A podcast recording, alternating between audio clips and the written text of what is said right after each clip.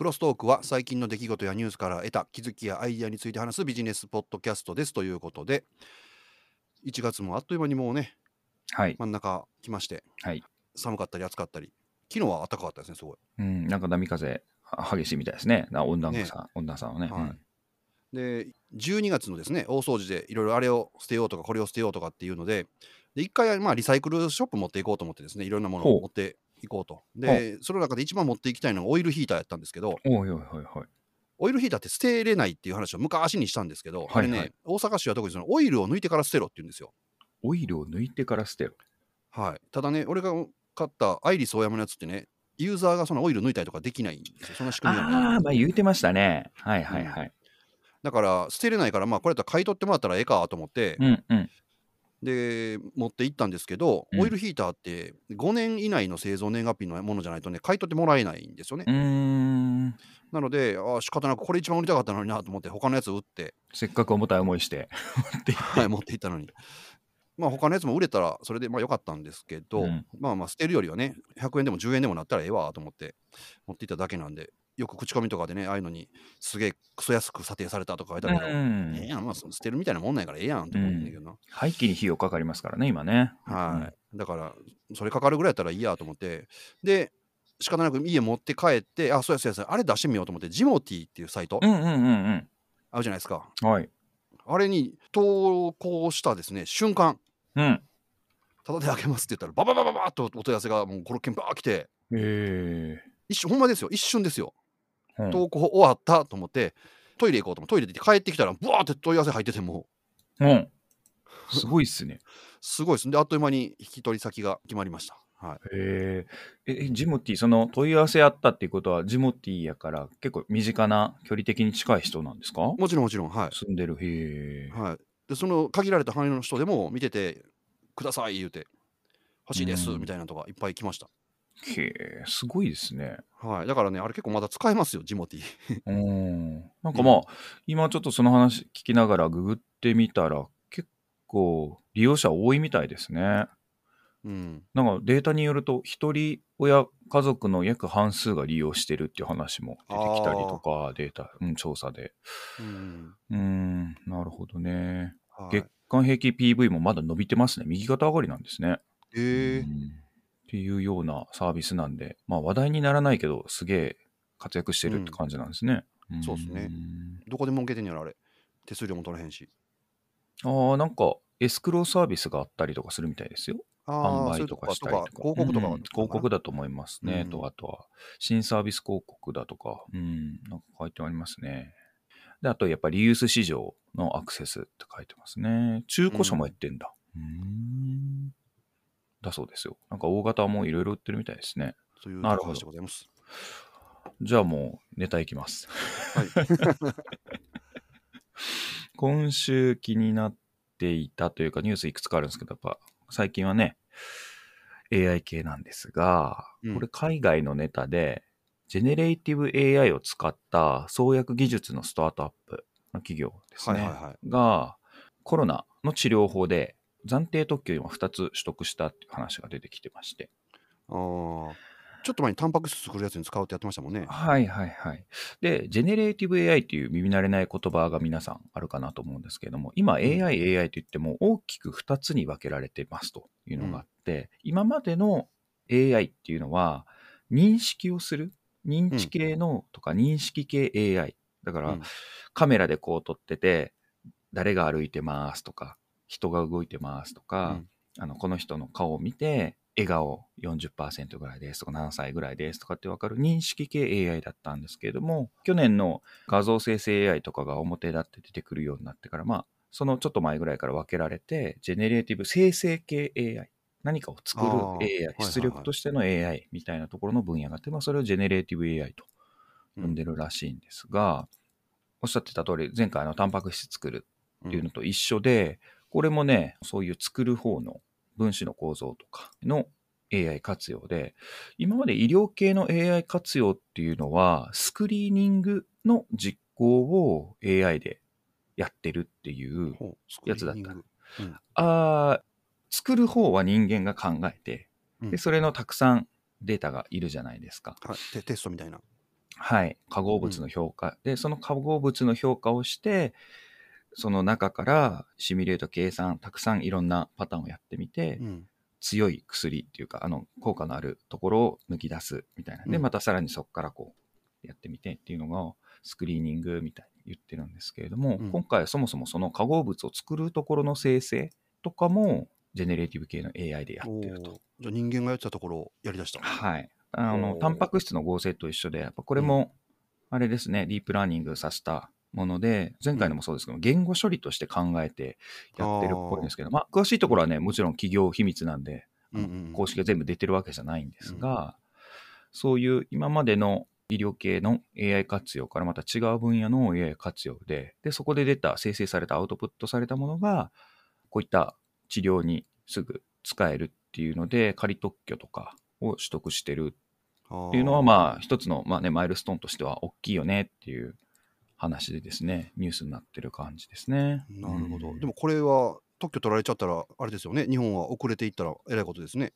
うん、そうですね。まあ、いろいろな、まあ、薬って言ってもね、いろいろやり方があるんでしょうけれどもね。うんちなみに、ここは370万ドルを調達してるみたいですね。おーうんまあ、ウイルス薬の研究を今やってるけれども、拡大してがん治療薬とかにも AI 適用していきたいと、これ CEO が言って、CTO が言ってからなんか言ってますね。う。ん。いろんなところにほんま使われてますね。うん、まあ、うん創薬って結構ね、大変な作業ですし、投資もいるんですけれどもね、うんまあ、余計だからこそ、あの、なんでしょう、見捨てられてる病気もあると思うんですよね。市場がちっちゃいからとかって、うんそういったところにもね、あの、医療ニーズ満たすためにやっていけるんじゃないかなっていうのもし、これは CTO が言ってますね。うん、うんまあ、期待しても、まおお金にもなりますもんね、これ。うんそういうの、うん薬は。ということだそうでございます。うんなるほど。はい。まあね、まあ使い方次第ってことですね。はい。うんいやその俺認識系 AI 的な話をはいしたいなと思うんですけど、まあ、これは全然知らんかったんですけどみんなまあスマホ持ってうん。顔の写真撮ってで、うんうんうんうんロック外したりとかもできるじゃないですか顔認識とかうんで。でそういんうのが当たり前になってきた中で僕初めて知ったんですけど、あれ顔をねスマホとかがまあ言うたらコンピューターが認識するのっていうのはうん。人種によってですね実はその誤差がすごいあるらしくて、ほで白人の人はすごく認識率が高いんですけど、う。うん。肌に色がついていくに従ってどんどんどんどん認識率が下がっていくっていう話なんですよ。うーん。うん。まあこれ知らんかったからあそんなことあんねやと思って、で、うん。アップルサムソングーグルのハイエンドモデルのスマホで試してみたっていうような記事とか、あとこれでね、本当に困ったよなと思うのがそのうん。顔認識システムの誤りのせいで黒人の男性がうん。投獄1週間されたと、うん。うんアメリカでね。はいでそのどっかで事件がありました。でその州にも行ったことがない人が突然容疑がかかってうん。投獄されたらしくて、うん。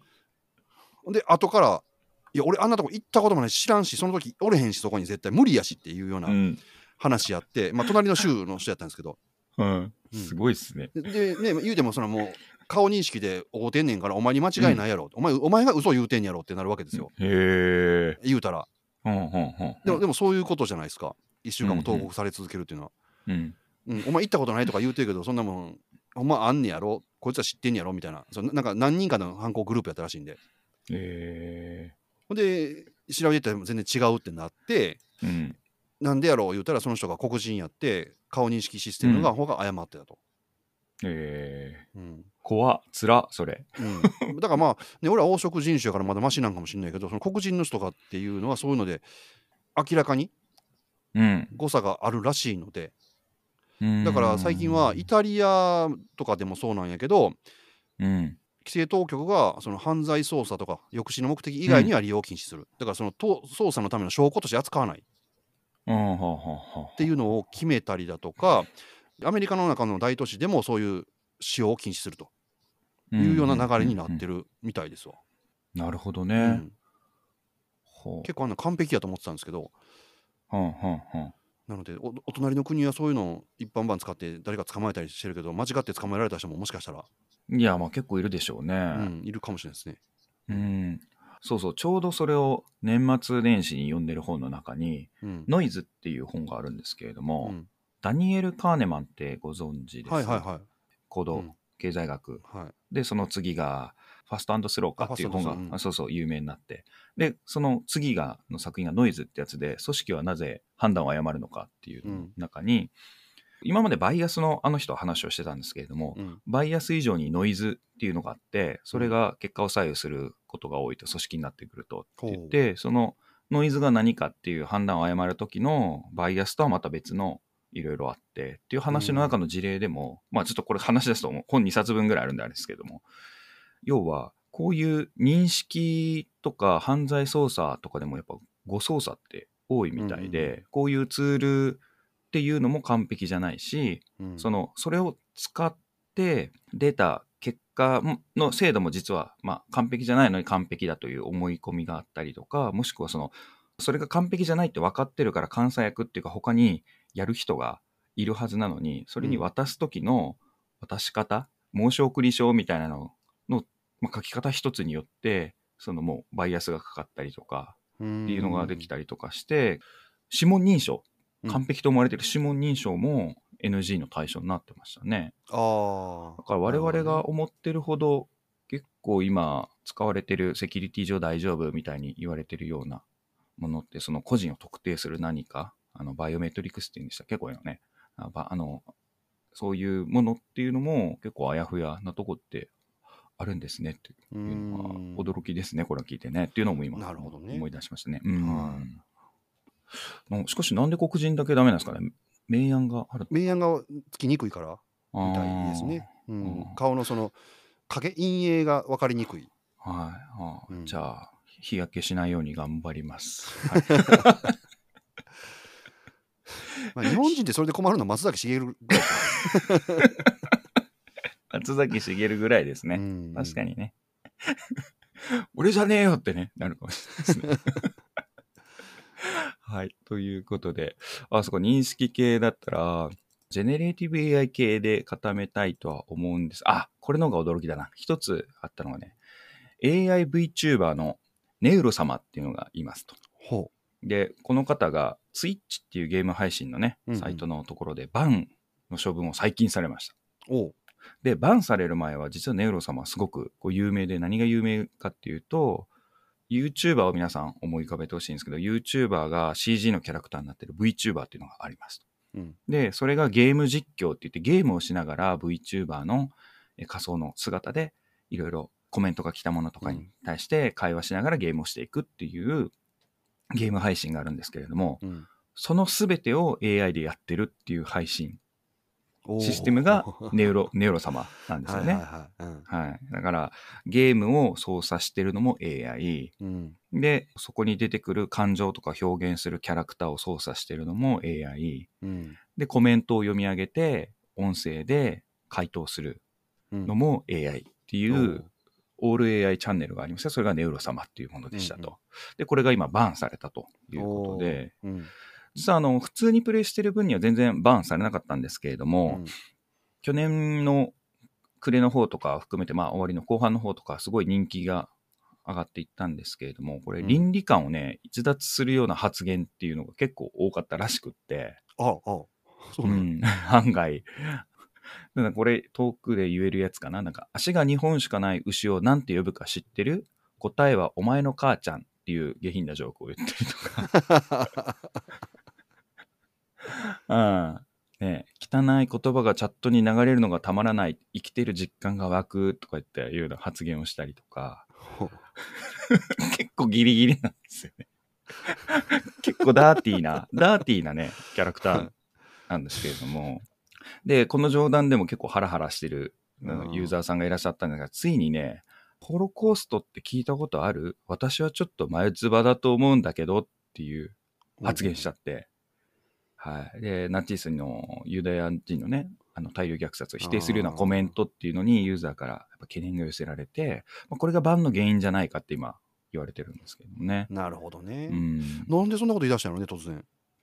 もともとね、なんかダーティーな会話するようだったんですけれどもね。う。うんん。それは会話の中でどんどんそういう方向に教育されていった、学習していってそうなっていった。いや、可能性あるかもしれませんね。その、うんそれの方が受けがいいとか。うんうんうんで、似たようなケースがね、実はね、昔2016年15年、16年 ?17 年かななんかその頃に、マイクロソフトがチャットボットを出したことがあるんですよ。うんうん今な、リンネちゃんみたいな名前になったりしてるんですけれども、その大元のチャットボットの名前忘れましたけども、それがオープン実験された時に、ユーザーにそうやって汚い言葉で調教されて、教育された結果、そういうホロコーストとか、なあのナチ万歳みたいな、そういう方の認識発言をするようになってきだして、実は止められたことがあるんですよ。はあはあは同じことがあったんですね。うん、なんかそういう系のね、やっぱりあるのかもしれないですね。ううんんということで、まあ、ちょっと AI の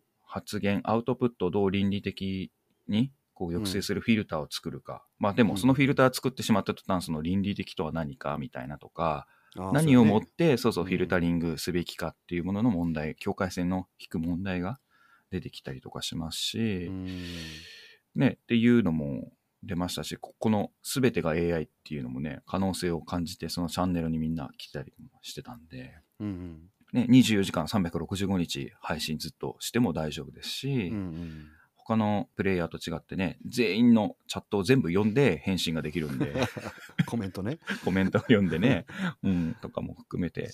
可能性だったんですけどね、今バンと、バンされてるということで、うんうん、もういつの時代もそういう悪意あるやつがおんねんな、教育変なことするやつが。うんまあでもその結果なのかどうかちょっとわかんないですね。ああそうやね。でうんで、これチャンネルやってる方がね、ゲーム開発とかもしてる技術者の方なんですよね。うんはい。なので、まあなんかそういう修正も入れるのかどうか、まあそれをどうしたかって公表するかどうかは別として、はいはい。一応しかもバンの期限も2週間かな、うんっていう次元付きのバンなので、ああ、そうなまたんですね復活するんじゃないかというお話でございましたね。うん。うんなるほどね。こんなこともね、起きているという状況でございます。はあ。俺もじゃあ AI 関連のお話で、まあ、2つほど気になったニュースがあるんですけど、はい、CNET っていうメディアあるじゃないですか。はい。あれの CNET のその金融関係の記事がですね、実は11月、去年のから AI で書いてるっていうのが明らかになっておりまして、署名が全部 CNET マネーっていうので書かれた記事は全部 AI が書いてるんですって。へえう。ん C ネットマネー。へえ。で、ね、ああいうメディアって何で持ってるかって広告でもちろん持ってるから、だから、うんページビュー稼げる記事じゃないとダメなんですよね。うんうんうん。逆に言うとページビュー稼げる記事を書く記者は評価がされるんですけど、うん。その11月から書かれてる CNET マネーの記事は、うん。なかなか優秀らしいです。CNET の中でも、ページビューが。ああ、スコアリング的にってことなんですか？うん。そういう記事が書かれてるっていうのと、あともね、もう一個はね、こっちがまあうんメインなんですけど、うん。チャット GPT を用いたロマンス詐欺が増加の兆しということで、増加の兆し。うんはい、だから、あれ、やり取りできちゃうから、勝手に、なんか人間っぽくやり取りできちゃって、それで、その結果、あの、まあ、これはチャット GPT じゃないけど、Google の担当者が AI は生きてるとか言い出してクビになった人いるじゃないですか。はいはいはいはいはい。そういう人がおるぐらいやから、チャット GPT を使って、人になりすまして、うんお金を騙し取るということをやってるやつがおるって。ええ、じゃあもう自動化？うん。半自動化みたいな感じですかね。へえでそのチャット GPT を用いたそのロマンス詐欺だけじゃなくて他の犯罪についても書いてる記事がフォーブスに載っててうん。それはウイルスうんうんうんうんプログラムとかをチャット GPT に書かしてる、ああ、なるほどね。あ、うん。それもついに出てきてるんですね。うん。そんな大した知識がない人でもうん。行動を作れちゃうっていうそのどういう詐欺の仕方があるのかっていうのさえ分かればとか他にこうういう手法があるとかっていうのはあって今までの報道でもたくさんあるじゃないですか。んとかまあそういうのを専門にに書いてる人もいるじゃないですか。そこでちょっと詳しく内容が理解できればチャット GPT にそれを作らせることができると。うんいうのでチャット GPT も使い方考えなあかんなって選手もずっとねもうずっと使い方使い方って言ってるけども、うん。なかなかやばいことで使われ出してるなと。な創薬とかっていういい分野でも使われてんねんけど、悪い使い方するやつが結構出てきてるらしいですわ今。うん。うん。チャット GPT 自体も、あれですもんね、さっきの倫理のフィルターがかかってて、うん。えっと出た当初っていうのは、例えば爆弾の作り方を教えてって言ったら出てきてたんですけど、今、そういうことは言えませんみたいな感じになってて、で、それをハッキングして、勘違いさせて出させるテクニックとかも出たんですけど、それも今、いたちごっこで止められたんですよ。で、これ多分またあれが出てくるんでしょうね。画像生成系 AI の動きであったように、そういう何でも OK 出力する画像生成 AI のね、と一緒、 ChatGPT 作るから金出してくれっていうキックスターターも、あの、えー。 Unstable Diffusion でしたっけ？あそうそうそうそうそうそう、うん。 Unstable Diffusion が、うん。はい、アン ChatGPT が出るんだね。っていう流れですね、これ完全に。うんえーそうなんですね。うん使われるんや。ロマンス詐欺、よく考えますね。うんでもまあ、オレオレ詐欺とかの、あれも作ったりするのかな？じゃあ、そういうできるんじゃないですか？とかね。うんまあ、でもあれ、シナリオ作るのせテクニックいるし、演まあ、演者もね、テクニックいりますけど。うんでも、自動応答でできるじゃないですか。まあ音声認識さえちゃんとできれば。そしかも、えっとね、どこのツールやったか、ちょっと他の記事で見たんですけど、うん声をうん、5秒か6秒聞いたら、その人の声すぐできるっていうツールが出てたんですよ。怖っ。すごいですね。やばいでしょ？そしたら一回電話、話して、うんもしもし、で、ちょっと間違い電話風に向こうの声だけ切り取って5秒、6秒作れば、もうその人の声で電話できちゃうんですよね。だから動画作れちゃうんですよね。オレオレって高橋さん勝手に喋ってくるってことですか？そうそうそやばいですね。う。やばいっす。怖っ。じゃあ、正門認証とかも怪しい、よくなってますね。うん正門認証は多分ね、やばいですね。うんもうなんか二重にしていくとか、そんなんしていかないと。うーんんこれは逆に個人のアイデンティティというか、ね、人間とはみたいなところ、本当考えないといけなくなる感じですね。はい。いや、すごい金儲けみんな考えんな。じゃあ自分もね、その、じゃあわかりました。音声会話のところのネタであるんですけれども、実はもうすでにね、絵も瞬間的に数秒で書き出せる。うん。で、人の声を、音声を読み取ってうん文章化したりとか、作った文章をそういう、例えば女性の声としてうん。出す AI とか、そのインプットアウトプット認識から何かって、もう全部ほとんど出来上がってるんですよ。うんうん。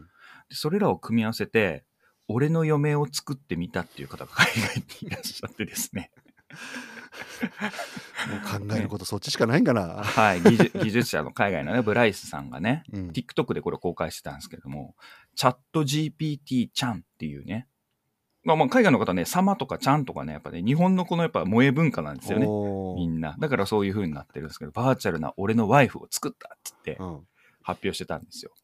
で、最終的にね、これ2、3週間で、旦那さんの、旦那さんって言っていいのかな？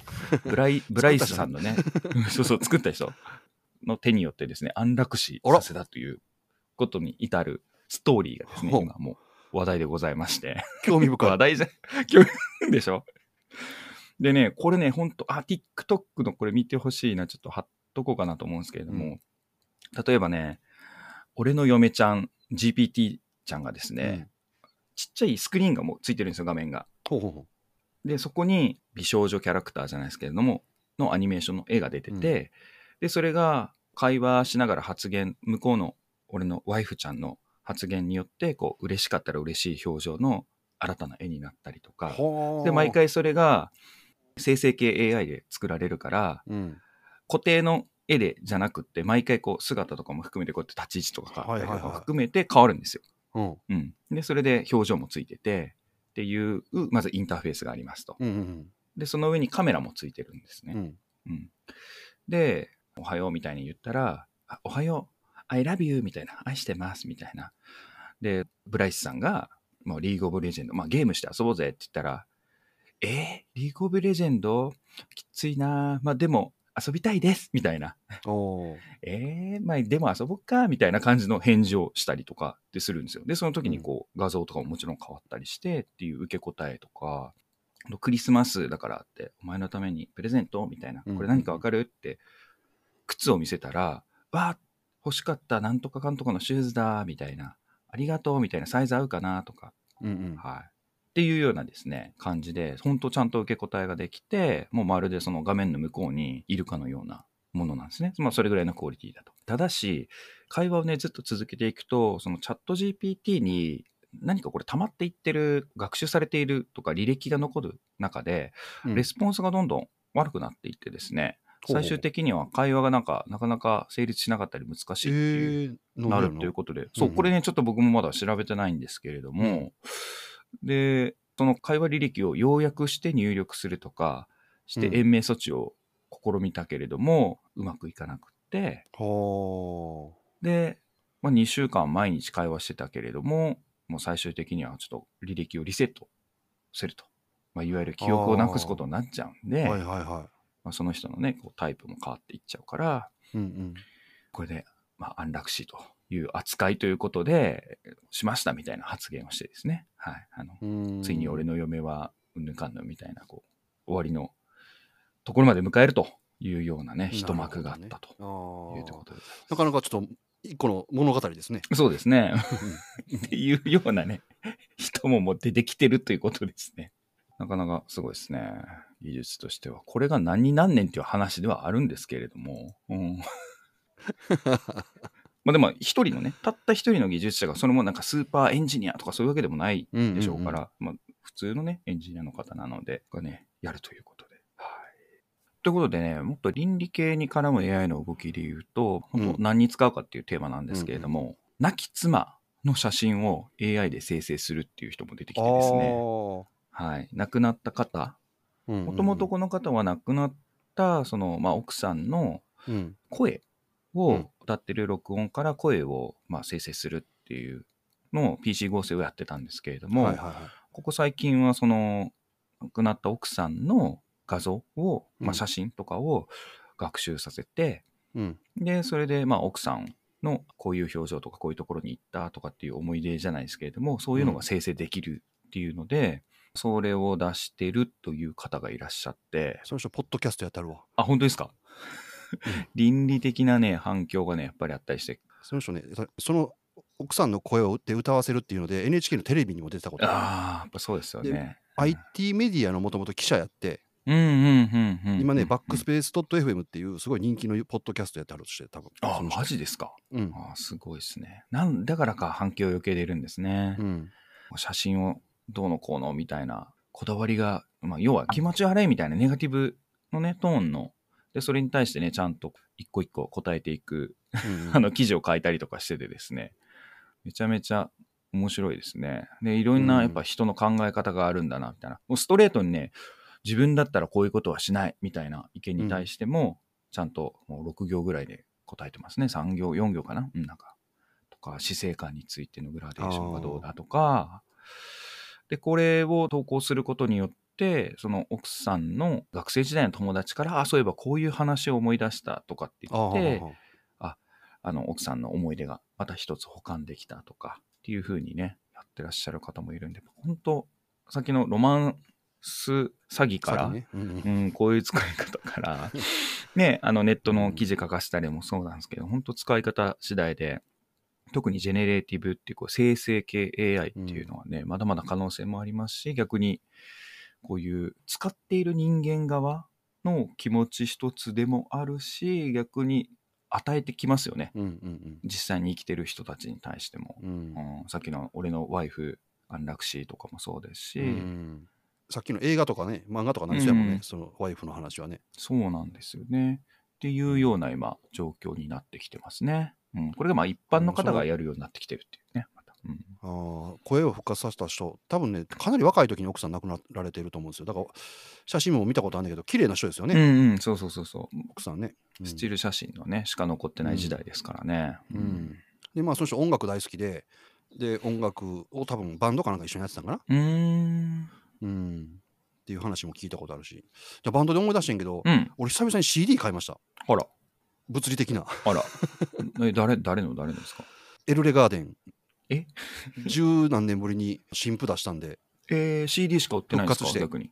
うん、いや多分配信もあんねんでしょうけど。うー、ん。う。ん、なんやろねもう久々に CD っていうのを買ってですうね、ん。うん、CD を聞きましたねオーディオを起こして再生できました？できますよもちろん再生機器周りにあります？パあありますよちゃんとオーディオあるもん俺 あ、そっかそっか。いいの揃えてるからな。そうやな。うん、いでしたね。うーん。